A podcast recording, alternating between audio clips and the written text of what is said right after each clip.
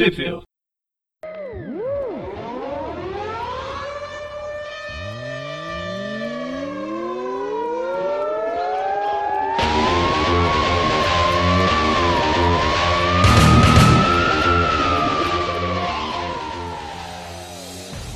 Bem-vindos a mais um Trip View. Eu sou o Presto Eu sou o Mônio. e hoje a gente tá- está aqui para falar sobre o mal no coração dos homens. A gente vai falar de toda a podridão humana em apenas seis edições. Fácil assim. A história. Tinha, tinha que ser uma história do Sombra, não do Homem-Aranha, porque o Sombra que sabe o mal que se oculta sobre os corações dos homens. Podia. Nossa, faz tempo que eu não vejo esse filme também. Isso era um quadrinho, você sabe, né? Ah, eu sei, mas o quadrinho eu, eu li menos ainda. Puxa vida. O filme, pelo menos, é mais recente. Bem, nos Estados Unidos foi lançado em 2002, era, foi uma minissérie em seis edições, né? Do Kevin Smith com a família Dodson, o Terry e a Rachel Dodson fazendo desenho, arte final e cores. São irmãos, são casados, qual que é a história? Boa pergunta. Pô. É, eu não pesquisei. Contável. Wikipedia. Mas eu- enquanto isso eu tô reabrindo aqui porque não tinha aberto onde saiu no Brasil. É, Que não, vergonha. isso eu deixei. Eu deixei a aba aberta. Olha o que eu pensei. São não, tinha que ser casados. o mal, não tinha que ser o mal nos corações dos homens? Se homem está no plural, é mais de um coração, pô. Ah, não sei, acho que fica. Acho que dá. po- Pode ser assim. No coração dos homens. Os homens no, no sentido não do ser masculino, mas das pessoas. É, sei lá. São casados, marido e mulher. Muito bem, Aracnofã também é cultura, tá vendo? E Hum, publicado originalmente Então, foi publicado originalmente lá nos Estados Unidos em, três, em seis edições, em 2000 e 2002. E aqui no Brasil só em 2006 pela Panini. né? pela Panini e também na, na Salvati, né? Coleção definitiva do Homem-Aranha número 31, em 2016, ano passado, vendo? É, agora, recentemente, mas isso é- essas edições ainda não saíram. é, saíram até agora quatro edições só em, em teste. Uma das cidades que saiu em teste foi em Campinas, mas oficialmente ela não foi lançada no Brasil inteiro. Ah, vivendo e aprendendo, tá vendo? Tá? Deve sair. Talvez tenha saído já agora quando a gente tá gravando. Mas eu sei que é para esse mês de março, abril. É para começar a coleção. A come... Mais uma coleção de lombadas. Tá na moda colecionar lombada. É bom porque reduz os acidentes, né, cara? Diminui a velocidade. É, o pessoal tira o radar para colocar lombada. Uhum. E beleza. Né? Ah, não dirijo mesmo, quero mais é que se exploda. É, Eu também não. A, a história é justamente sobre o Homem-Aranha Gata Negra. Gata Negra, ela tinha passado umas férias em, em Hollywood. Né, logo na, no, no início da história, a gente vê ela conversando com uma, uma amiga dela que está pedindo ajuda para para Felícia procurar uma certa, uma tal de Twicia. É, vamos lembrar que começa com o caminhão de lixo lá, com aquilo que parece um manequim, mas na verdade, pelo jeito, é o corpo dessa tal de Trisha, né? É, eu, eu, eu pa- eu parti para o subtexto. Ou Tá pelo menos Ah, pro texto que estava escrito entre as imagens do caminhão de lixo. É que é, enquanto a Felícia tá recebendo a ligação, a gente vê lá o, o que parece ser um, um manequim, de repente é o rigor mortis, né? Tá, tá com o corpo duro no momento. É pior que até o desenho parece que ela foi. Tem. Sabe aquelas junções do de um manequim? Não, o pior mesmo vai ser descobrir até o final da história que ninguém vai dar mínima pra esse corpo depois, porque nunca vão citar que ele foi achado. É, ele não foi, ele foi pro compactador de lixo. Não, cara, do caminhão depois vai pro depósito. Não é possível que você joga um corpo no lixo e nunca mais ninguém vai achar. O jeito mais fácil de livrar de um cadáver é jogar no lixo, então. É, até que inventem uma máquina do tempo e o pessoal começa a jogar pro passado. Eu não tive coragem de assistir esse filme até hoje. Não, é legal. É legal. Eu reassisti esses dias. É que ele não faz muito sentido na minha cabeça, o, o plot dele, então não... Eu vou acabar assistindo porque eu não valho nada, mas por enquanto eu tenho conseguido fugir ainda. Não, va- vale a pena. Esse vale a pena. Tem plo- plots de viagem no tempo mais estranhos. A viagem no tempo é uma coisa difícil de trabalhar. Tem uma série que saiu agora, saíram dois episódios só. Chama Making History. Pensei que por um É. instante você ia falar de Dr. Who. Não, é muito engraçado. É um cara viajando no tempo dentro de uma bolsa de ginástica. Sem graça, uma cabine telefônica é muito mais da hora. É que a máquina do tempo não é o grande o, o, o- grande plot da história. É mais as merdas que ele faz no tempo. Mas enfim, Vou de repente Ah. procurar. vou- Hã? Vou procurar esse, esse vale saíram só dois episódios de 20 minutos cada. É bom porque fica fácil de assistir. Uhum. Dá pra assistir e já abandonar. inspira confiança, inspira confiança. Eu gostei, eu achei, eu achei engraçado, mas se você, se você quiser abandonar, não vai sentir tanta, tanta dó. Bem, enfim, ela tá falando, a Felícia tá conversando com essa amiga dela por causa do desaparecimento de uma outra amiga que chama Tricia, que possivelmente é esse manequim tá sendo jogado no, no lixo. Tudo deixa aquele que é, né? E, e aí a gente vai para Hollywood, mostrando a, justamente a Felícia tendo um, um monólogo com a cabeça dela mesmo, né? Pensando no que ela abandonou em Nova York, no que, que ela poderia voltar ou não. E aqui meio que sugere que ela saiu faz tempo de Nova York, mas dando uma pesquisada, ela não, não saiu cronologicamente, não faz tanto tempo que ela, que ela sumiu da, da cidade. Em algum momento do texto, se não me engano, ela comenta que tem dois anos que ela saiu de Nova York. É, então. Realmente não nem é tanto tempo assim, né? Mas. Então, mas dois anos numa história em quadrinhos quer dizer uns 10 anos de publicação. mas ignorem cronologia. Pensem que ela tá pelo menos duas semanas no, em Hollywood e tá com, e tá com saudade de Nova York. Aí a gente pula, é, vira a página com o Homem-Aranha, saltando de teia em teia, e tá atrás de uma. Ele tá investigando um aluno que foi. que morreu de overdose. Teoricamente é um aluno exemplar, o Ronald Phillips. Donald Phillips, não é? Donald Phillips, isso. E... Ele, até, ele até faltou no serviço, né? Falou que tava doente pra, pra seguir os carinhas que aparentemente são os, os traficantes que passaram a droga para ele, né?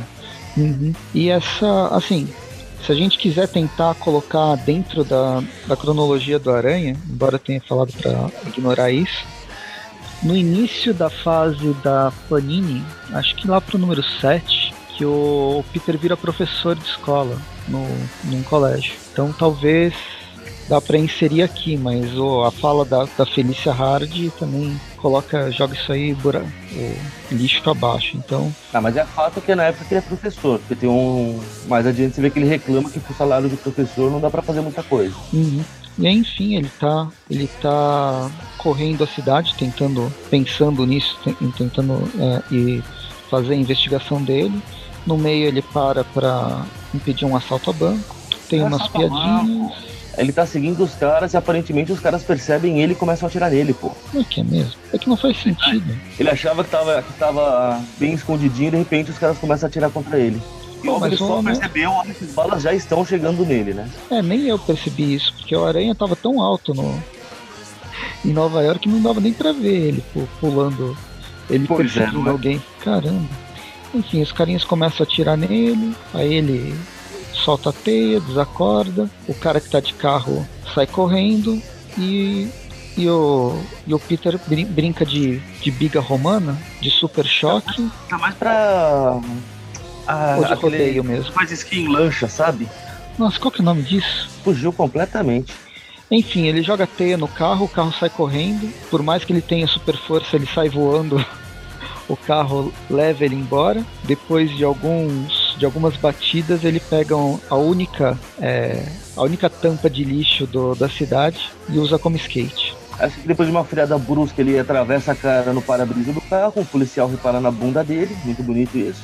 E aí, ao invés dele entregar para a polícia, o que, que ele faz? Ele abduz o meliante. Jameson sempre certo, ué. Mas ele não para por aí, porque ele ameaça tomar, fazer o lanchinho da tarde comendo sangue do garoto. E Eu é assim eu tenho que admitir que eu gostei dessa parte, cara. A, a piada ali foi boa, vai. Sim, foi engraçado. E depois, para terminar, ele ainda. Qual é meu nome mesmo? Homem-Aranha. E o que, que uma aranha faz depois que prende uma presa na teia? Pois é. não me come, não me come. Isso é tão errado. E para terminar, ele ainda joga uma teia para deixar o garoto sem respirar. Mas enfim, nesse, nessa coerção. Como é que chama? Condução coercitiva? Condução coercitiva que o, que o Aranha faz do, do garoto. Ele consegue a informação que ele queria, que o traficante, que na, na verdade, traficante não, tem a droga. Ele não conhece muita coisa, ele não consegue muita informação, né? Ele só sabe que é um tal do Sr. Brownstone. É, essa é informação. E que, e que ele tinha levado o moleque para um atorzinho famoso que ele não. Um, um, atorzinho novo, famoso, mas que ele não sabe dizer o nome do cara, só que ele apareceu numa capa de revista. O que vai facilitar bastante pro Aranha descobrir qual é, né? E aqui que fala que é um ator que gosta de garotos. É, ele que fala que, que é um ator novo que gosta de garotos e achou que se ele levasse carne fresca, o cara podia voltar a comprar droga com ele, né? Uhum. E aí. Aliás, acho ele... que na verdade ele fala do Sr. Brown, ele só fala do ator, não é? Não, fala, fala assim. Um, um figurão do cinema comprava Ah, é eh, da gente. Até, Até apresentar. pro Sr. Brown. Isso mesmo. E fica a questão também que ele levou o moleque pra lá contra a vontade do moleque, né? Isso é muito Ah. importante. Mas isso é óbvio. Isso tava na abdução ou na condução coercitiva. Não, não, não. O moleque foi levado pro atorzinho. Ah, tá, tá. Sim, sim. Que na- a última coisa que o Aranha pergunta é, mas vem cá, o moleque queria ir pra lá? E o cara fala, não, ué, daí, né? Só faltou um e eu Eu também não queria estar aqui em cima. É, tá vendo? Quem, quem você é pra querer dar lição de moral nisso? Aí ele vai embora e a gente vira a página. Um pouco antes de virar a página, a, a gente vê que a Felicia Hard já chega num, num mega hotel super caro. Que infelizmente fica longe, da, longe do centro da cidade. Pois é, ela, ela se arrepende depois por causa disso, né?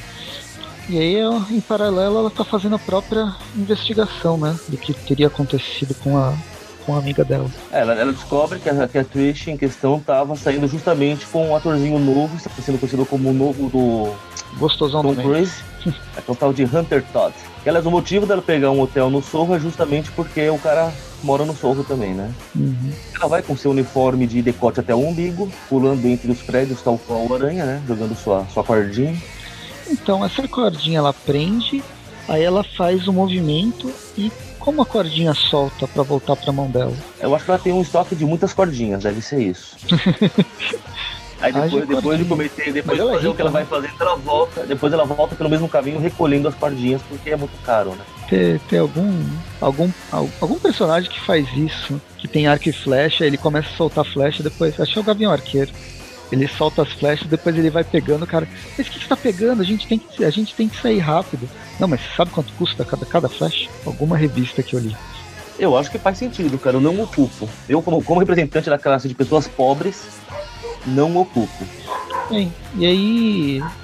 é- ela é a personagem que mais pensa nessa história. Vários balões de pensamento, enquanto ela tá bem focada no caso dela. Ela lembra do querido Peter Parker, que ela abandonou porque ela estava apaixonada pelo Homem-Aranha e não pelo Peter. Enquanto isso, o Peter tá fazendo sua própria investigação nas revistas caras de Nova York. Acho o máximo ele reclamando o. Como que alguém consegue ler uma revista dessas toda semana que ele tem a certeza que, que, que ele jogou o QI dele fora por estar lendo isso. É que acho que não precisa ler, né? É só virar a página, tem foto e no máximo o nome do ator embaixo. E aí ele finalmente encontra, ah, encontra o, o ator, segue ele Tanto- pelo, pelos prédios. Tanto na revista quanto, quanto na, na vida real, né? Então logo ele acha o cara na revista e ele vê o cara entrando no carro na frente do prédio onde ele estava parado. É que Nova York, você sabe, né? Pequenininho. Novo Horizonte o quê? Aí ele segue o, o ator até o, o quarteirão de trás, onde é a casa dele. Afinal, estamos em Novo Horizonte. E dá Ah. uma de stalker na janela. Acho justo, né? Isso a Ele gente quer ter, ter que tá, tá fazendo a coisa certa, né? Hum. Uma vez alguém precisa parar e pensar antes de agir, né? Nisso a gente vê ele falando no telefone com o senhor Brown, Brownstone. O que o Aranha considera sorte demais, porque agora é só esperar o Bronson aparecer e pegar todo mundo junto, acabou na botija ao mesmo tempo. Até que aparece a gata negra e dá um, um amasso nele através da janela. É, é que ela só se toca que é o Aranha quando ela já tá quase em cima, né? Então ela viu que tinha Uhum. alguém espiando o cara. Claro, quantas pessoas não ficam grudadas na parede espiando pela janela, na é verdade? É, Pois é. E outra, né? Ela também tá. Ela tá indo investigar. Investigar esse mesmo cara. Eu acho que era muito mais provável que o cara que tá stalkeando o cara que você tá investigando seja seu aliado do que seu inimigo. Mas enfim. Inimigo do meu inimigo é meu amigo? Talvez. É que não dá. É, é que eu acho que eu não, não consideraria nem o cara que tá stalkeando o cara que eu tô procurando o meu inimigo ainda. Não, não, é o inimigo do meu inimigo. Então ele é meu amigo. Bem, enfim, eles atravessam a janela, começam a começam a discutir com o, o ator, a garota que tá lá, que não é a Tricia Lane, mas ao falar o nome da Tricia, o ator começa a gaguejar e antes que ele fale qualquer coisa, começa a ter um, um ataque bizarro. É, na, na verdade o Aranha também cita, né, o, o Donald Phillips, o que o moleque se entrega falando, ah meu Deus, veja como é a vida. Aí do nada o cara começa a ter um, uns ataques malucos aqui. A garota ainda fala que é que ele tá tendo uma, uma overdose. E aí ela mesma a, que começa a ter a, a gata negra fala. A, a, gata negra que fala que ele tá tendo overdose. Ah, é. A, a mina fala que ele tá tendo uma overdose, a gata negra fala que é de heroína, né? Hum. Aí o Peter fala, não, mas eles não usaram nada, porra. Eu tô de olho nele, nele a noite inteira, coisa e tal. A garota tem dor de barriga. Ou tem uma overdose e uma dor de barriga. Muito bem Ambos caem e no telefone o, senhor Brimstone fala. Não, Brimstone não. Brimstone é, é outra coisa. Brownstone. Brimstone era é uma série que durou meia temporada que eu gostava nunca vi um telefone ter uma, um, uma saída tão alta, cara. Porque eles ouvem o cara falando no telefone, veja. Sim, não tá no Viva Voz. Tipo, o Peter nem precisava ter pego esse telefone colocado no ouvido. Não é, do jeito que tava ali a conversa, era só continuar falando. E aí termina Bom, a primeira... fala, né, que ele, que ele está dando uma forte overdose pra eles. E o cara tem a cara de pau de terminar falando, eu sou o Sr. Brownstone. Prazer. Não, haha fui eu que coloquei, mas... Eu acredito que ele teria feito esse riso também. Ele, ele riu depois que desligou, né? Que ele soube até o fim. E aí a gente vira a página e nos bastidores do Carnegie Hall um telefone celular StarTAC sendo desligado e fazendo barulho bip. Nunca vi um celular que faz, fizesse bip quando você fecha ele mecanicamente. Sabe por que eu gosto mais do, do celular flip, assim, né, cara? Startup da vida, né? Porque isso dá pra você desligar na cara dos outros com gosto. Porque só apertar um botão não é tão dramático quanto bater o telefone na cara da pessoa. É, você também. Permite que você bata. Você podia abrir ele com classe também. Também. Ou no meu caso, eu brincando que era um comunicador de Jornada nas Estrelas, mas. É que o comunicador de Jornada nas Estrelas não, dava, não era bem daquele jeito que você falava, né? O comunicador se colocava na frente da sua, da, da sua boca e falava. Como se tivesse é. um, um. Como é que chama aquele. Walk-talk. Não, walk é o Walk Talk. Mas o, é, é uma provedora de net. Sabe aquele que é rádio? Ah! Caramba, fugiu. Nextel. Nextel. O pessoal que tem Nextel fala desse jeito. E você ouve o barulho gritando. Deve ser Nextel aquele telefone. É por isso. Você ouve de longe só não entende o que tá falando. E agora perdemos. entender também, pô, das duas uma, né? Perdemos qualquer possibilidade de um de um incentivo da Nextel. Do patrocínio deles. Não errado. Mas enfim, voltando para a história, um, o cara que possivelmente é o, é o senhor Bron, Bronstone, é cada vez que eu falar, eu vou falar um nome dele diferente. Tá bem. É possivelmente, ele... cara, pra mim tá mais do que óbvio que é ele, sem sombra de dúvidas. É que ninguém falou o nome. Você só tem convicção. Só, só falta ele estar tá com o crachazinho. Hi, I'm Mr. Brownstone. E, bem, ele está conversando com outra pessoa, um amigo dele, estão falando sobre a série Os Produtores. A série não, o, o show da, da Broadway. O filme é muito bom, é bem engraçado. Embora as pessoas não gostem de musical, isso é bem engraçado. Esse filme que fez eu começar a gostar de musicais, cara. Porque esse realmente vale a pena. Viu? E então eles estão. Como não gostar de um musical chamado Primavera para Hitler? Porra. É muito bom. É o Mel Brooks, né? É, o Brooks é genial demais. Mas prosseguindo, né? E aí eles estão conversando justamente sobre uh, os uniformizados que estão atrás dele. Que ele tá. Os fantasiados que estão investigando o desaparecimento da Trichelene. Parece que eles enriqueceram recentemente. Estão uh, virando personalidades recentes, né? Pós 11 de setembro o Sr. Brownstone faz, a hora que o cara fala, meu, até, até os fantasiados estão bisbilhotando, você virou o que? O Wilson Fisk? Cara, olha, considerando que eu não peso 400 quilos, achei justo essa observação. E aí o resto é referência à época, não sou cego e não estou morto. Importante essa parte também. Olha, a gente vê que ele está recebendo um, uma premiação por cidadão do ano ou algo do gênero, Sr. Garrison Crum.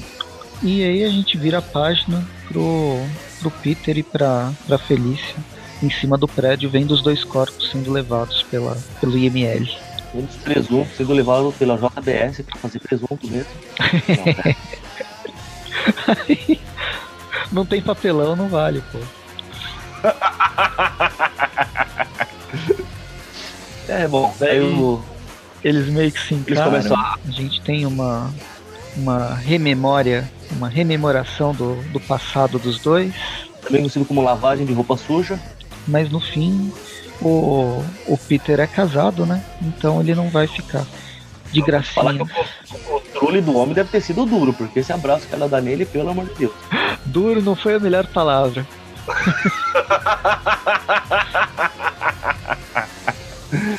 é, pode não ter sido a melhor palavra, mas encaixa bem na situação. encaixa também foi uma boa. Mas enfim, eles resolvem não, não ir pros finalmente e sair à, à procura do, do Sr. Bronston, do traficante que eu me recuso a falar o nome porque cada vez eu vou falar o nome diferente. Detalhe é, vamos sair procurando ele de que jeito? Andando aleatoriamente pela cidade, gente? Porra. É, e um ficando em cima do outro. Quase que eles não é uma que... boa colocação essa. Não é uma boa colocação, mas é assim que eles estão colocados em um dos quadrinhos. é, não, na, na, verdade ela fala no apartamento dela, né? Primeiro, que ela tá no, no Four Seasons. Uhum. E aí a gente passa pro, pro, pra festa do Bronston. E no meio da festa ele é o, o centro das atenções, uma explosão. E eis que vemos a Escorpina. Eu não lembrava dela, Scorpia. definitivamente. Scorpia. Scorpia, por favor. Escorpina deve ser a, uma das vilãs do Power Rangers. Eu esqueci, tinha uma que era alguma coisa a ver com o escorpião no Power Rangers das Galáxias.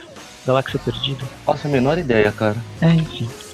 Mas a Scorpio, eu não lembro, não lembro dessa personagem. Eu apaguei ela da minha memória. Eu preciso a história dessa menina, não faço ideia de quem seja ela. É, ela nem é tão importante assim, porque o...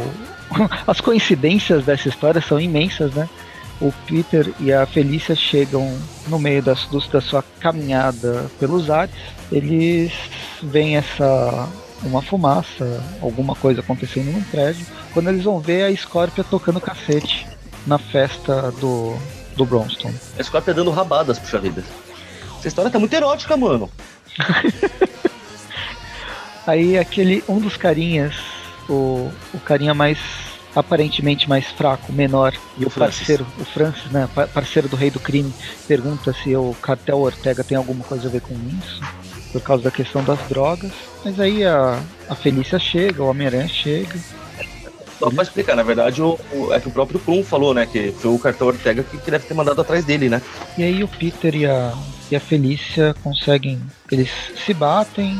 Uma hora a Felícia usa uma das suas garrinhas e, a, e prende no, no rabo da Scorpia, salta pelo buraco. e nisso arranca o rabo da, da Scorpia. Eu fiquei na dúvida que, na verdade, se ela arrancou ou se a, se a Scorpia tinha soltado propositalmente pra, pra não ser arrastada para fora, manja? Uhum. Mas depois a gente vê que quebrou mesmo, né? É, era de. O consertador tava de férias e era outra pessoa. Aliás, pelo barulho, eu diria que quebrou o pescoço do rabo. Ele quebrou o pescoço do rabo, porque faz snap. Mas como era eletrônico, faz o snap e depois faz um zit. É justo. E aí a, a Felícia em queda é livre, ela acaba sendo pelo Peter. Isso, que pra salvá-la, pisa na cabeça da outra, enfim, esfregando a cara dela no chão da Scorpion. É um amor de pessoa esse Peter, né? Pois é. Diga-se de passagem, o Peter tem super força, inclusive nos seus pisões, e a Scorpia é uma ser humana comum, apenas com um rabo eletrônico que foi arrancado. uma pessoa com um rabo eletrônico. Cara, essa frase é muito estranha.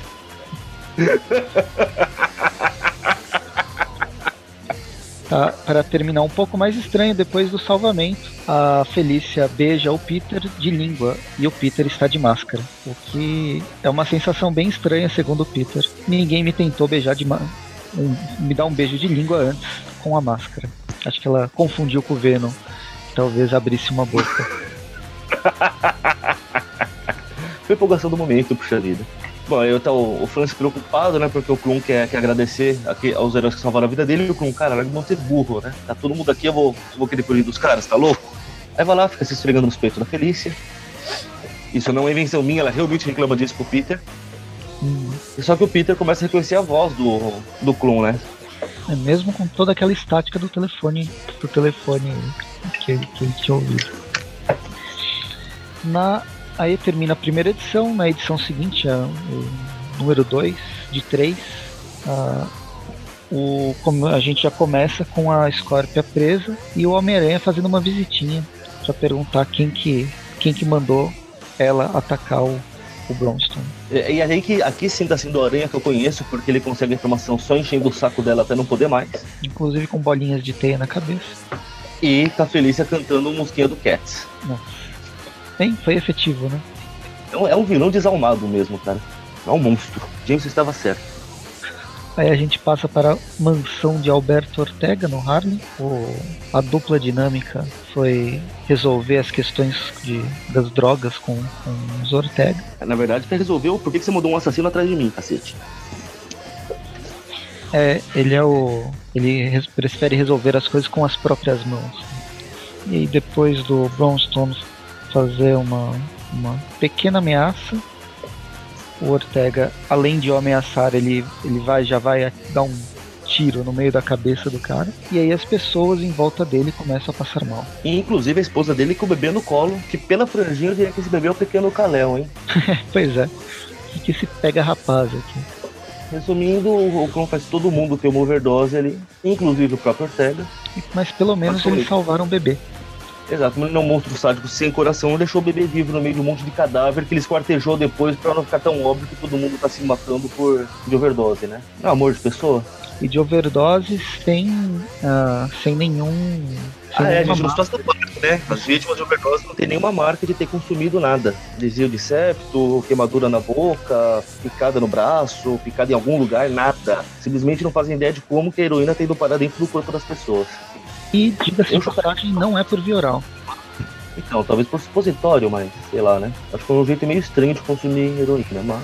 E aí, o bebezinho é o único que sobrevive. O que obviamente vai se tornar um grande super vilão quando crescer, porque vai ter que vingar a família dele. É, então ele não vai ser o Superman. Não, ele ia ser se não tivesse matado a família dele, né? É, agora ele vai ser quem? O Ultraman, da Terra 3. Nossa, então descobrimos quem é o Ultraman. Bom, tá, depois já corta lá pro, pro apartamento onde a Felícia tá, né? Que os dois estão boladíssimos com a cena que viram. Porque imagino que não deve ser fácil mesmo. Mas aí o Peter toma a decisão de, meu, vamos falar com o cara que eu tenho certeza que é ele mesmo, já, já vamos resolver essa porra de uma vez por todas, né? Aí a gente descobre que eles fizeram um intensivão com, com o Batman, né? Porque o cara tá olhando o reflexo dele no, no vidro do apartamento. Tem um raio, ele vê o aranha e a gata. Quando o raio acaba, já não tem mais nada. Tipo, porra. Pois é. E, e aí. Intensivão das escolas a gata negra, meu, o que, que você queria fazer com isso? Ah, agora ele sabe que estamos na cola dele. Nossa, brilhante, né? É genial. Como se ele já não tivesse percebido quando a gente apareceu no Carnage Hall lá, né? No, sei lá como é que chama Hall lá. Carnage não, que é o Carnificina.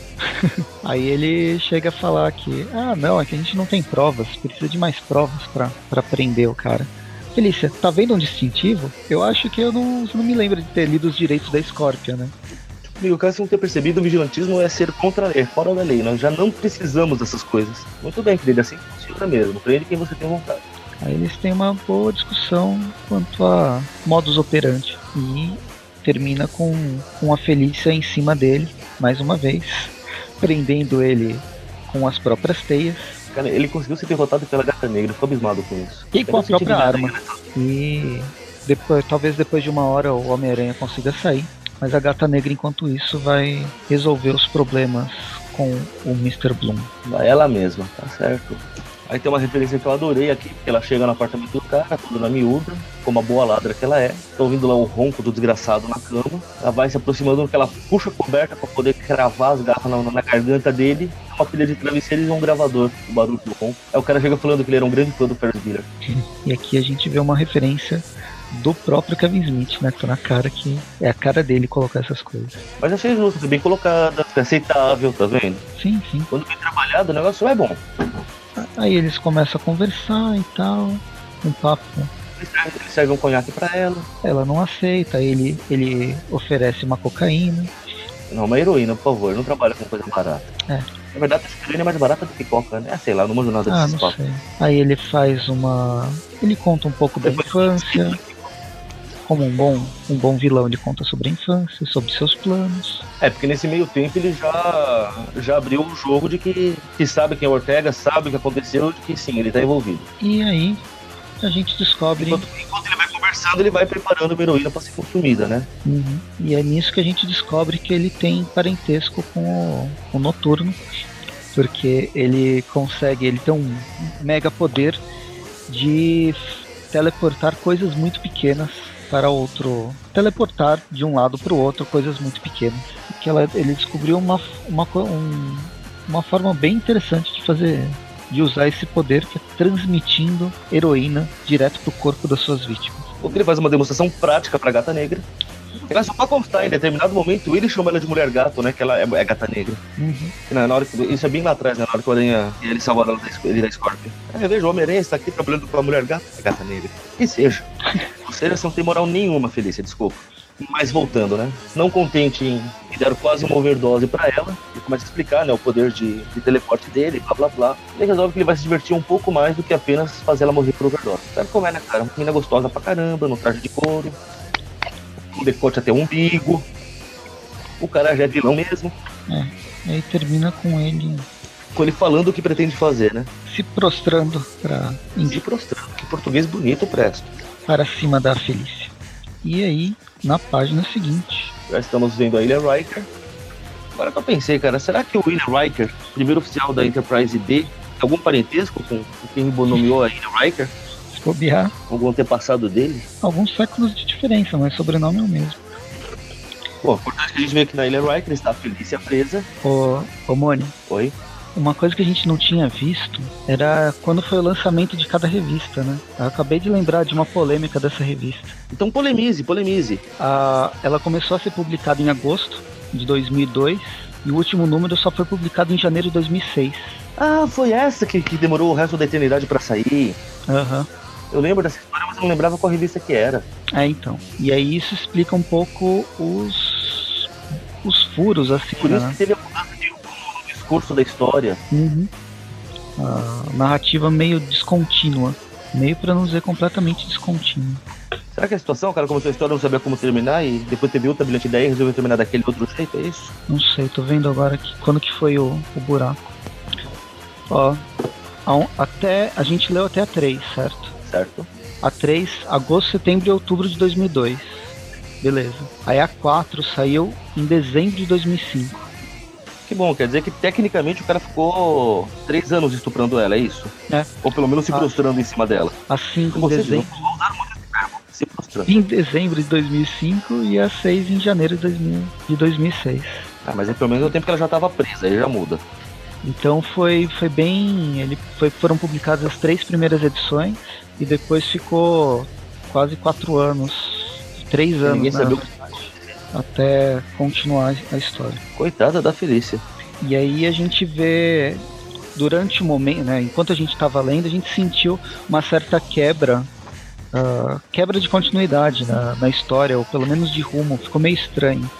E vamos começar a falar justamente dessa segunda fase que saiu três anos depois, que é a homem a, a parte 4 da história, já começando na Ilha Hiker, com a Felícia presa, de novo. Pra variar, né? Então, me tira uma dúvida, a Felícia já foi presa antes? Ah, nessa própria história já dá a entender que sim, ela foi presa e ela fez um acordo entregando fornecedores, comparsas e tal, então eles limparam a ficha dela. Porque nas revistas mensais atuais, a Felícia foi presa pelo Homem-Aranha Superior, lá pelo Otto, e agora ela está se transformando numa rainha do crime para se vingar do Peter que revelou a identidade secreta dela para o mundo. E ela perdeu tudo que ela tinha de das riquezas porque ligaram a Gata Negra e a Felícia a mesma pessoa. E isso vindo de um cara que sempre foi elogiado por conhecer muito bem o, A o cronologia. Aranha. Sério? É. Uma coisa que admitir, é o Bendis, não é não, é o, o Slot. Não, é o Slot. O Slot, ele, uma coisa que a gente não podia reclamar dele é que ele tinha esse, essa fama de ter o conhecimento do background, né? Agora a gente descobre que ele me deu uma dessa, mano. Que vergonha. Em algum momento ela vendeu a alma dela também pro, Mephisto. Eu não lembro, Todo mundo casada. esqueceu. Vamos lá, ela já foi casada? Vamos começar por aí pra descobrir. É, então, não sei, não sei se ela foi casada. Percebendo, é, constatando furos na, na narrativa de Dan Slott, voltemos para a narrativa furada de Kevin Smith. é o dia internacional do furo hoje, é isso? Pois é. E aí a gente tá aqui com o, a Felícia sendo, sendo coagida pelo. recebendo a visita do, do, do- de um advogado e o advogado tá pedindo para ela para ela para ela declarar, declarar que ela tinha sido sofrido estupro ou tentativa de estupro pelo menos Não, não. para Ele, ela poder ele- alegar a legi- legítima defesa ele deixa claro que foi estupro, não tentativa. Ele deixa claro pra ela assumir que foi estuprada. é mas ela precisaria fazer um exame de corpo de delito né O que ela se recusa a fazer. sim O detalhe é que, eu não sei se tentaram fazer algum segredo de quem é o advogado, mas, porra, pra mim ficou evidente logo de cara quem era o advogado. É o único advogado que tem no Horizonte, não é um advogado com óculos vermelho redondinho. a única coisa estranha é que esse óculos tá meio deslocado é o slot né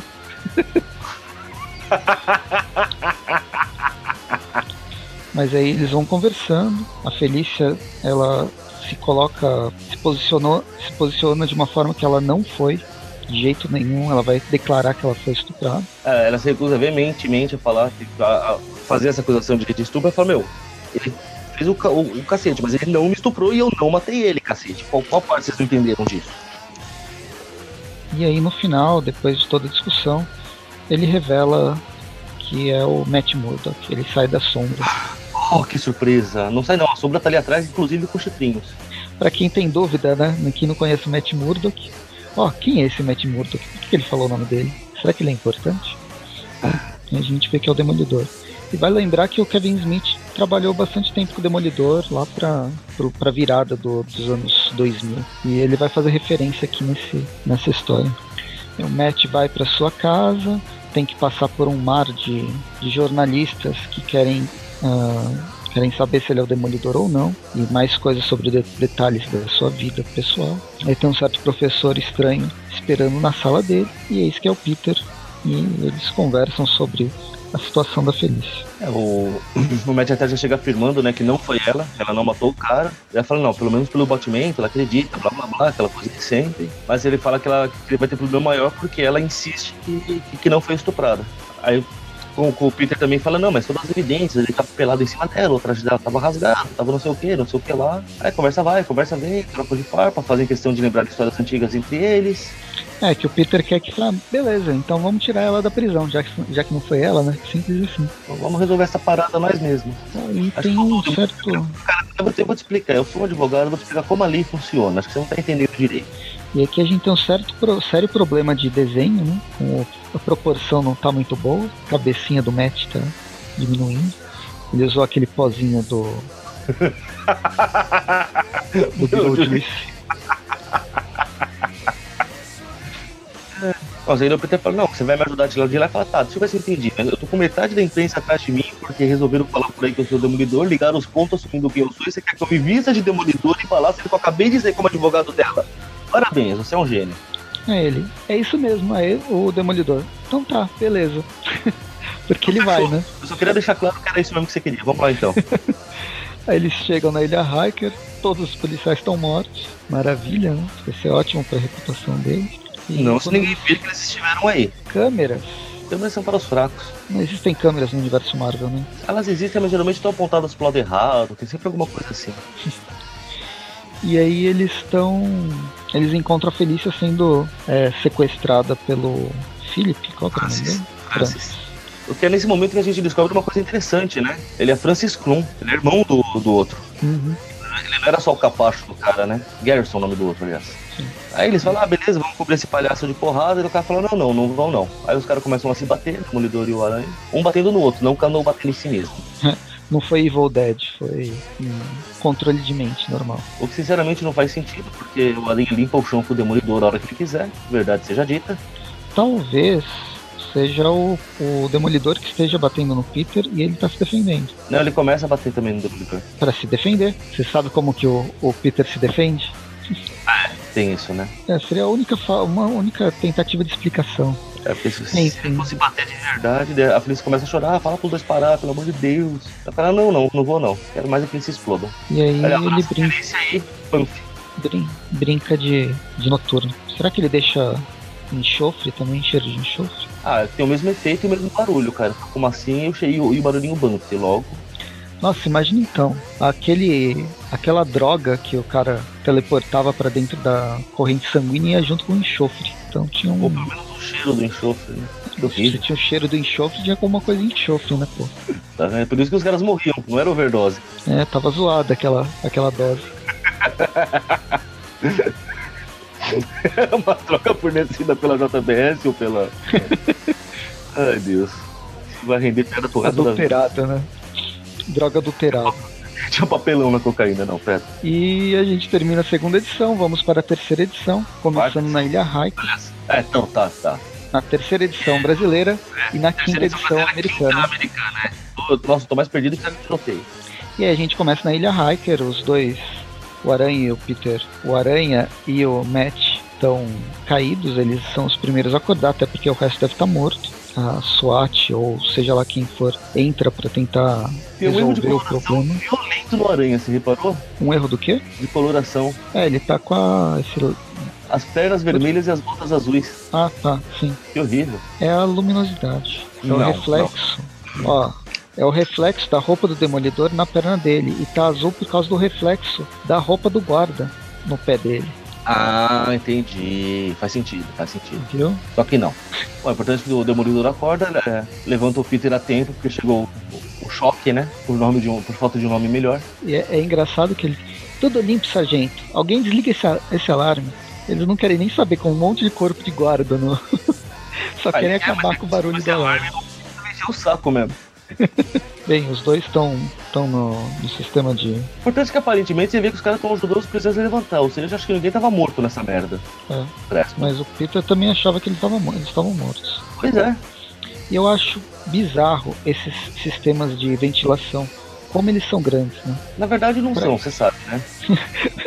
Eu queria que fosse assim, tão legal andar por, andar por dentro deles. Na- Na verdade, acho que os Beatbusters até já fizeram, que se história de se arrastar por luz e ventilação não faz sentido, porque ele não, não é feito pra suportar peso. A única Uhum. coisa que vai passar por ali é ar, cara. Você não precisa estar com ele fixado assim, forte. Logo, uma pessoa receja por ali, essa merda ia cair em dois tempos. Mas que sou eu pra discutir, né? Pois é. E aí, depois de todo mundo se levantar, a gente vê, vai para um flashback, conhecendo a vida de Francis e seu irmão. Sa- Sabemos que o Francis, ele provavelmente ninguém gosta dele na escola. Ele é judeu e talvez né, ele seja gay. Não, ele não é gay, a história deixa isso bem claro. Os caras chamam de viadinho porque, meu, xingamento. os- Se os adultos se xingam de viado só pra sacanear, imagina a criança. Ah, eu tive a impressão que ele, que ele fosse. Não, é só porque ele era magricelo, quietinho, eu zoava mesmo. Bem, eu sei que ele é. Ele começa. Zoam com ele, o irmão dele chega pra salvar. O garoto que zoa o irmão, o Francis, é, perde a língua numa dessas. e foi bem interessante a forma. Pô, era pro esse moleque parar no reformatório depois de fazer uma dessa, maluco. Uhum.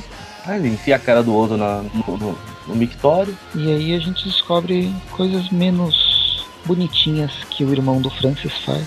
Uma É, né? certa. É, É, é nome uma. estupro, é estupro, vamos deixar bem claro aqui. É, mas é Só uma forma. base- só, só porque não foi na base da ameaça não quer dizer que não tenha sido contra a vontade. Logo, é um estupro. Ah, o que acontece, vai, psicologicamente, é ele mostrando que ele manda Exato. da forma mais escrota possível. Aí a gente volta pro. a história dele pra, pra Felícia, né? Será que Uhum. ah, qual é a jogada dele, mas. E a gente descobre que eles estão nas nuvens. Uhul, tão voando. Caramba, quantos poderes esse cara tem, meu Deus? Aí tem também lance transporta o uniforme dela pra ela, né? Eu não acredito que ele ficou de costas o tempo todo enquanto ela trotava. Vai ter que não deu uma espiadinha, tá bom. É, ele deve ser viado, sim. E aqui tem um lance que fala sobre a privaci... ah, preservar a privacidade e identidade da Felícia. Isso, isso foi só piadinha, tá? Só pra avisar. E Você depois aí corta o demolidor pro, pro porém em cima do, do telhado conversando. eles parece que estão esperando, esperando alguém que finalmente chega. É um outro teletransportador, o Kurt Wagner, o Noturno. Volta para um flashback da Felícia. Quando mostra. Da Felícia não, flashback do Francis. Quando o Francis conta quando foi a primeira vez que ele despertou os poderes dele. Numa das escrotices do irmão. Nem sei se chega a ser tão escrotice, né, cara? Ele querendo. O cara fosse desistir da mãe quando a mãe morreu, né? É, O cara não queria ver a mãe morta, o outro, não, vamos lá, porra, larga não ser trouxa, caralho. É a mamãe, cacete. muito legal. Cara, é muito Ah. gente boa. Eu não sei se eu chegaria a entender essa parte exatamente como um abuso, porque, porra, cara, vai se despedir da nossa mãe, né? Sei lá. Sei que deu o cara se sentindo sob pressão, coisa e tal, acabou se teleportando dali e foi parar num, shopping que só tinha visto no, na televisão uma vez, em Dallas. O que eu não sei o quão longe é de onde eles viviam, porque eu não sei se eles estavam em Nova York antes, mas. E aí que, que o Garrison vai começar, né? O irmão do Francis vai começar a usar, ah, usar os poderes do. usar o irmão.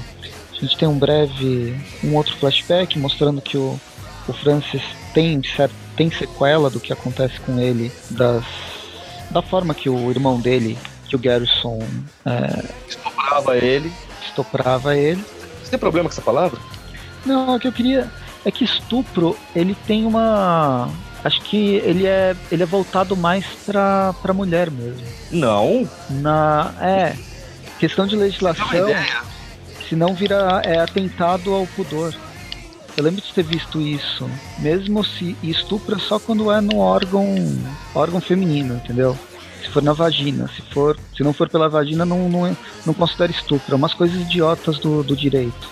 Não, eu vou pelo, pela questão do bom senso, cara. É, é, é igual aquela história, o telepata que entra no mente de uma pessoa sem a permissão daquela pessoa também é um estupro. Você está invadindo a, a privacidade da pessoa. E nenhuma privacidade é mais privativa do que sua mente, cara. É claro que telepatas não existem, né? Então essa parte não é tão complicada, mas. A questão é que aqui também mostra que foi quando ele descobriu que ele conseguia forçar as pessoas a fazerem o que ele quer que elas façam. Porque pela, pela sequela né, do que o irmão fazia, ele queria se sentir ele no comando uma vez. Ele, o irmão dele levou ele pra uma prostituta, só pra exemplificar bem aqui o que tá acontecendo, né? Ele simplesmente não, não tava conseguindo, não, ele queria fazer igual o irmão dele fazia com ele, então tinha que ser do outro jeito, sabe? Ele falou: Você tá achando que eu sou o quê, seu vagabundo? Sai fora, não sei o que lá. Daí ele meio que acaba forçando a mina. O pior é que a pessoa faz a, a coisa contra a vontade, sabendo que não quer fazer aquilo, né? Também ele gritando desesperado, não, que não quer pra ele parar e, e ele foi, né? Uhum. E aí a gente volta pro pro noturno dando aulas de aulas de história mutante. Nem Falando que, que tá é. Ué, a escola Xavier tem que ensinar alguma coisa, né? Verdade, né?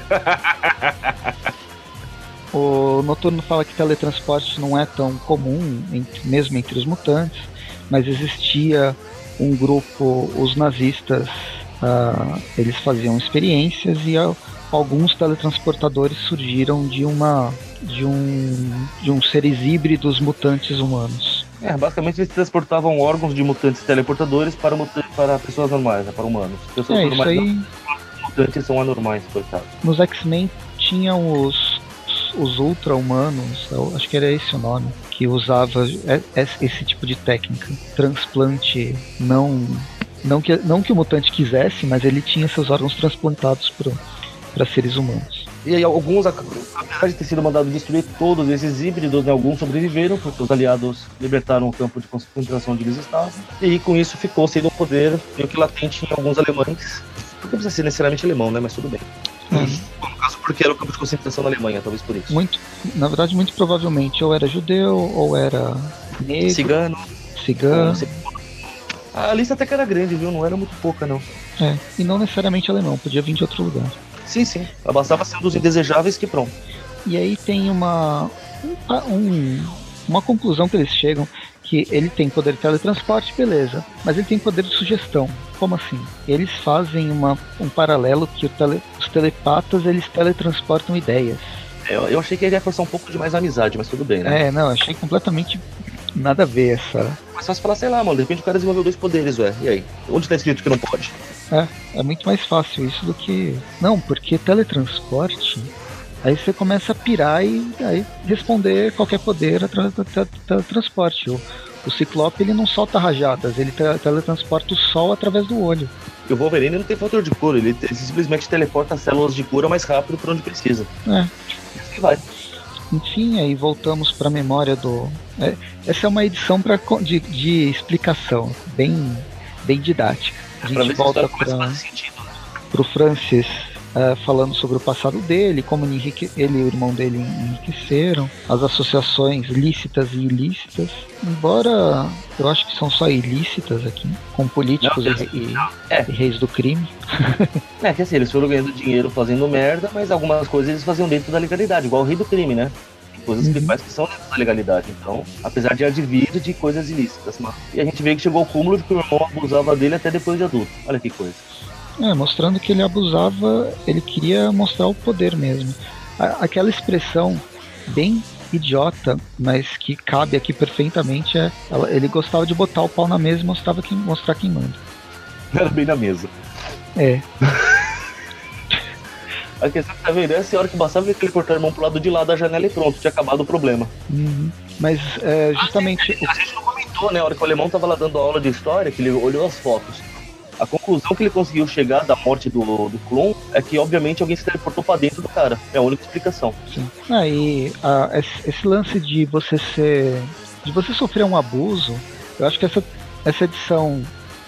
Ela não trabalha tão bem nisso, mas dá para você perceber que o Francis por esse abuso contínuo que ele sofria, ele não conseguia se rebelar contra, contra o irmão dele. Sim, não, não. Ali eu falei só por uma questão que estava na de um prédio, mas sim, ele, ele já estava numa situação de completa submissão, já era. O, o fator psicológico que, que abuso gera é gigantesco. E eu acho que. Mas você que daí é feliz. Acha que o quê? Não, não. A, o Kevin Smith, eu não sei se ele conseguiu passar bem essa. durante essas. Na verdade, durante a, as edições, não. Durante essa, essa quinta edição americana, né?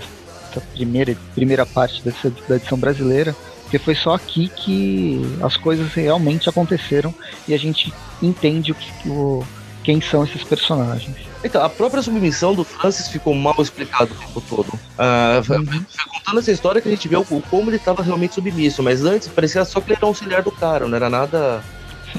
Ele era um capanga capanga aleatório, não, não parecia ser um cara que obedecia cegamente ao que o outro falava. Uhum. Mas, eu sei que eu tô vendo o quadrinho aqui, tá me assustando o dedão, que tá quase um dedinho da, da, da gata negra, que tá. Ou arrancaram um pedaço do dedo dela, sei lá. tá, tá estranho.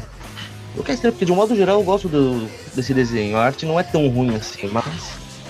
Mas começa a reparar na proporção das coisas e elas começam a ficar assustadoras. Eu não sei, tem alguns problemas no, no desenho. Talvez seja por causa desse. Fizeram a toque de caixa nessas três últimas edições. Elas não, não, não iam sair. É, tem isso também. Bom, porque só que a Gata Negra começa a falar, né, que, que ela podia ter. Aliás, aqui até eles falam isso verbalmente, né, cara, que porque ela não estimulou ele, que os poderes dele ia parar, né? Ele fala que o irmão dele era imune aos poderes dele, blá blá blá, aos estímulos, no caso, né? Uhum. É, então, e, e aí vem ele só acabou intervindo quando ele ia estuprar a gata negra porque ele viu outra pessoa na mesma situação que ele. Uhum. Aí foi, foi a única hora que deu um clique nele que ele precisava parar com essa porra e o melhor jeito era explodir o irmão. Muito bem. Sim. Ah, e essa, esse lance. Esse lance dele, dele falar que o, o irmão dele era, era imune também, a gente pode interpretar que faz parte do, do, dos contínuos abusos que ele tinha sofrido e colocou esse bloqueio. Não necessariamente. Não necessariamente. O, o Destrutor e o Ciclope são imunes um ao poder do outro. Sim, então, mas. Seriam irmãos, faz com que seja imune ao poder um do outro. Então, mas nesse caso, é, pelo, pelo menos o que a, a, história quer, quer, quer focar, que é o abuso, eu acho que faz mais sentido ele não, não ser um, um problema genético de eles são irmãos, então o poder não pode funcionar, mas um problema psicológico de você não conseguir é, se, se rebelar contra aquele que tá te, te abusando. Então, não, o, o, de rebelar eu entendo que seria submissão. A questão de não conseguir usar o poder do irmão, eu acredito que, que tem assim a base genética também, pelo menos. Mas sei lá, nós estamos querendo dar muita razão para uma história em quadrinhos sem sentido, mas. Bem, aqui que o, que o Noturno fala sobre. É, é aqui que ele fala, verdade. Eu me antecipei aquela hora. Que alguém se teletransportou para dentro do corpo do, desse cara você entrou tantas vezes no irmão, agora teu irmão entrou em você. Não, peraí. É. Isso, isso foi meio fora de, de propósito. Então, mas se o poder dele não funcionasse no irmão, ele não ia conseguir se teletransportar para dentro do irmão. Não, porque é uma coisa física direta, né, cara? Ah, os raios do Ciclope e do Destrutor são físicos. Não, não, mas sim, ele não conseguia se sugestionar o irmão, mas uh, uma coisa eu não consegui. Uh, como eu vou tentar explicar isso, vai? Não, eu, entendi. É que para mim, eu, eu, eu, eu não. Eu acho que faz mais sentido dentro da história que o Kevin Smith quer contar que não seja problemas. É, ele não consegue usar o poder no irmão porque ele se sente submisso, não porque. Eu até entendo, mas, por exemplo, exatamente o que ele fala pra Gata Negra, que até ele é, considera que pode ser, ele falou: Gary, Garrison era a única pessoa imune ao meu estímulo, talvez porque éramos irmãos, mas eu não tinha controle sobre ele. Uhum. Então, para mim, isso é meio óbvio que ele tentou usar a influência do irmão, mas descobriu que não conseguia fazer o irmão obedecer ele. Ah, eu entendi, mas eu não concordo. Tá. Você tem todo o direito de discordar, não? Quem sou eu? Ó. Aham. Uhum. Entendemos os nossos pontos. Não, que eu entendi. O, eu, eu entendi e concordo com o que você disse, mas eu tento. Eu tô tentando colocar outra. outra interpretação para essa história.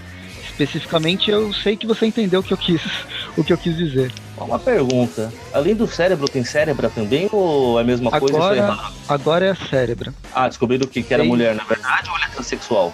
É, desde o Morrison. Acho que foi com, com o Morrison ou com o. o ai, o que, o que fez a Buffy Angel, qual é o nome? Que depois dirigiu os filmes dos, dos Vingadores. É, eu sei quem é, mas. Ai, porra! Bem, a gente não precisa falar o nome, mas eu posso faz, falar toda a produção de seriados que ele, que ele fez. Ele tem Dark Angel, ele tem Firefly. o Edon Whedon? É, Josh Whedon. Isso. Eu não lembro se foi na fase Surpreendentes X-Men do Josh Whedon ou nos X-Men do, do, do Morrison.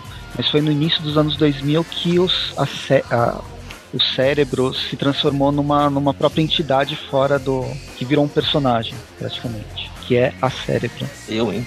O importante é que é, é legal porque é pouco estereotipado, né? Que ele, ele começa a explicar como o cérebro funciona e qualquer atividade relacionada a mutante na internet ela também vê, porque dependendo de como for, são pessoas têm os próprios poderes, então eles são convidados para a escola Xavier, coisa e tal. Aí a pessoa que é antimutante, que às vezes eles também detectam, mano, não, não podia ser menos estereotipado, hein? Careca, brucutu, com uma suástica no, no computador. Porra, dava pra ser mais sutil, não?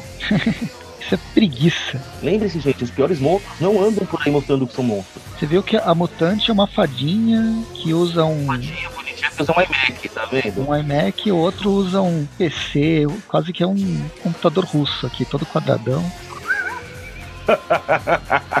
computador russo é ótimo. é, mas estereótipos à parte. Pois é. E aí isso explica como que o Noturno veio.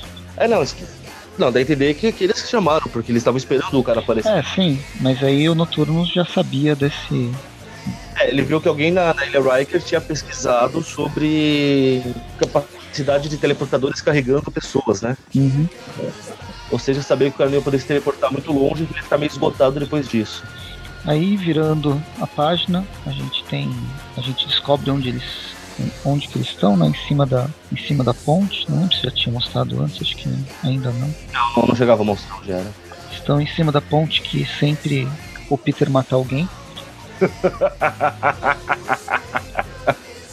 é o ponto favorito dele para matar alguém. E aí eles começam a conversar. É a vez da gata negra falar um pouco, tentar convencer o Francis a não. a fazer terapia, a. a se entregar, a se contar entregar. o que aconteceu, explicar direito. Aí o Francis não quer, porque vão zoar com a cara dele, vão matar ele, porque ele é mutante, porque isso, porque aquilo. Aí ele tenta se teleportar e não consegue. E aí, finalmente a gata negra revela que um dia ela foi estuprada. E aí a sexta edição e última, fechando esse, essa minissérie, a, a história já começa com as memórias da, da Felícia com o pai dela, brincando. Calma, pessoas, não foi o pai dela que estuprou ela, fiquem calmos. Sim, é, logo que eu vi, eu, puta, eles vão fazer isso? De, de imediato eu também pensei, eles não podem fazer isso, gente. Mas não, graças a Deus não, não é. O pai dela era bem legal, embora seja um ladrão, ele era um ladrão honrado. e cuidava bastante da filha. Ah, o problema. Dia, estava na faculdade, conhecia um cara, muito gente boa, cara muito legal, só fala de um bêbado. É, o cara era um amor de pessoa, plástico, bonitão, tinha uma pintinha debaixo do olho. Eles meio que começaram a, a ficar, a namorar. Uh, ele fazia o mesmo que o pai dela, de ajudar ela a jogar basquete. Ah, você que era de roubar coisas. Entendeu? Fazer o mesmo que o pai dela. Uhum. E aí, um belo dia, num, numa conversa mais acalorada, no quarto da, da Felícia. Conversa? Mudou o nome agora? Então, eles estavam conversando até que. Estavam dando um amasso. Sim, eles estavam dando. Só que ela fala, bom, chega, por, por, hoje chega, mas eu preciso ir embora. Ele, não, não, ficar mais um pouquinho. Não, querido, eu tenho que estudar. Não, amor, fica aqui. Ela, não, caralho. Ele, não, fica, porra. E... Foi um momento do estupro. Aí a merda aconteceu. Ela conta que... Obviamente ela não aceitou isso muito bem. Ela começou a se isolar e tal. E resolveu treinar para matar o seu próprio... O, o cara que é, que é estuprou. Temos é uma... melhor solução certeza. Não é mandar o cara, não é fazer o cara pagar pelo que fez preso, é matar o cara na, na base da porrada. É, e aqui fala que ela não. Ela nunca denunciou, nunca contou pra ninguém, né? Que aquele lance de, de medo, de. Ela viu que ela não estava sozinha. Em parte a vítima se sente culpada, tem. Meu, é, é complicado esse, esse processo, na verdade. Uhum. E a, a resolução que ela toma é de matar o cara. E aí ela treina, treina, treina, tem uma montagem de treinamento, se passa por alguns meses treinando. E quando ela finalmente se prepara para atacar o, o estuprador, levar a cabo, né? Levar a cabo os planos, o cara morre antes num acidente de carro. E isso meio que acaba com ela de novo. Né? Ela fica extremamente frustrada. E ela resolve usar tudo que ela aprendeu na vida, tentando matar o cara, tentando com o pai dela, que era um, um ótimo professor, resolveu tomar as rédeas da própria vida e, e pegar tudo aquilo que ela quer, que ela quisesse para ela, se transformando na ladra que a gente conhece. Ou seja, todas as horas que a gente conhecia de que ela simplesmente se inspirou no pai é tudo mentira. Ela se inspirou no pai. Não, não, não, não. Aqui deixa bem claro que ela começou a fazer isso porque tinham roubado algo dela e ela roubar coisa dos outros. Então, mas as técnicas de roubar vieram do pai. As técnicas pode até ser, mas a inspiração de se tornar uma grande lata em homenagem ao grande gato já era. Foi tudo por água abaixo. Sim. Eu não sei nem se essa história é considerada dentro da cronologia, viu? Faço a menor ideia. Até por causa desses furos desde o início da gravação, desde o início do programa que a gente, é, a gente falou, e os problemas de publicação que tomaram três anos, seis edições. Mas enfim. Continuar contando de quando ela conheceu o Aranha, que fez ela recuperar a confiança, porque ela viu que o Aranha era um cara realmente diferente, um cara muito gente boa, blá blá blá. Novamente começa com o discurso do cara que tem que se entregar, tem que fazer tudo o que aconteceu. O cara, não, isso não vai dar certo, não pode ser assim. Isso o Demolidor e o Aranha chegam, e obviamente o Aranha faz o que sabe fazer melhor, já chega na joelhada na cara do cara. pois é. O que me pergunta, onde essa teia dele tá presa? Ué, você nunca jogou videogame? A teia e o bastão, né? Verdade, tem o bastão do Demolidor também. Se bem que, é, o Demolidor chega balançando também, verdade. E aí o. É, com tudo. E tipo. A velocidade. Se ele pensasse, parasse para pensar no que ele estava vendo, naqueles quilômetros de distância onde ele foi chegando e foi vendo toda a situação, ele podia ver, ó, o cara não está sendo agressivo. Não precisa chegar com o joelho no nariz dele. Mas não foi bem isso que aconteceu. Parece pra pensar, se o cara quisesse matar Feliz, ele já tinha jogado. Porque só o tempo que eu levei conversando com o Noturno até chegar aqui, amigão, dava pra ter jogado ela, pegado de novo e jogado mais três vezes. Uhum. Mas é o Peter, né? A gente sabe que ele bate primeiro e pergunta depois. É, então, o que deu pra entender aqui é que ele pirou quando viu a ponte. Viu alguém sendo alguém que ele gostava sendo ameaçada por um vilão em cima da ponte. É, a ponte mexe com ele, isso é um fato. Até porque os dois resolveram ficar conversando bem na beirada da ponte, né? Puta que pariu também, viu? Poxa, mas um, um se teleporta e a outra tem aquelas garrinhas que grudam em qualquer lugar. Mas tudo bem, mas e custa ficar mais pro meio? vai, vai doer ficar mais pro meio? Puxa vida. O importante é que é isso, o cara consegue pegar a máscara da Felícia que tava no chão e teleporta pro ombro do Peter. Quase no pescoço? E aí o garoto, o garoto, o, o cara que tava quase aceitando que a Felícia, o, que, o, o conversa, o papo da Felícia, ele desencana e fala: Eu confiei em você, você mentiu para mim, agora eu vou matar todo mundo. Eu chamo esses vagabundos aqui para me pegar, sua vaca, eu vou quebrar tua cara. Primeira coisa que ele faz é teletransportar uma arma direto pra mão dele, uma coisa que o, um vilão do, do Superman fazia, né? É, mas ele pegava de uma outra dimensão, né? Era, era tecnológico a, a parada. Sim, sim. É que foi, me lembrou isso, foi bem legal.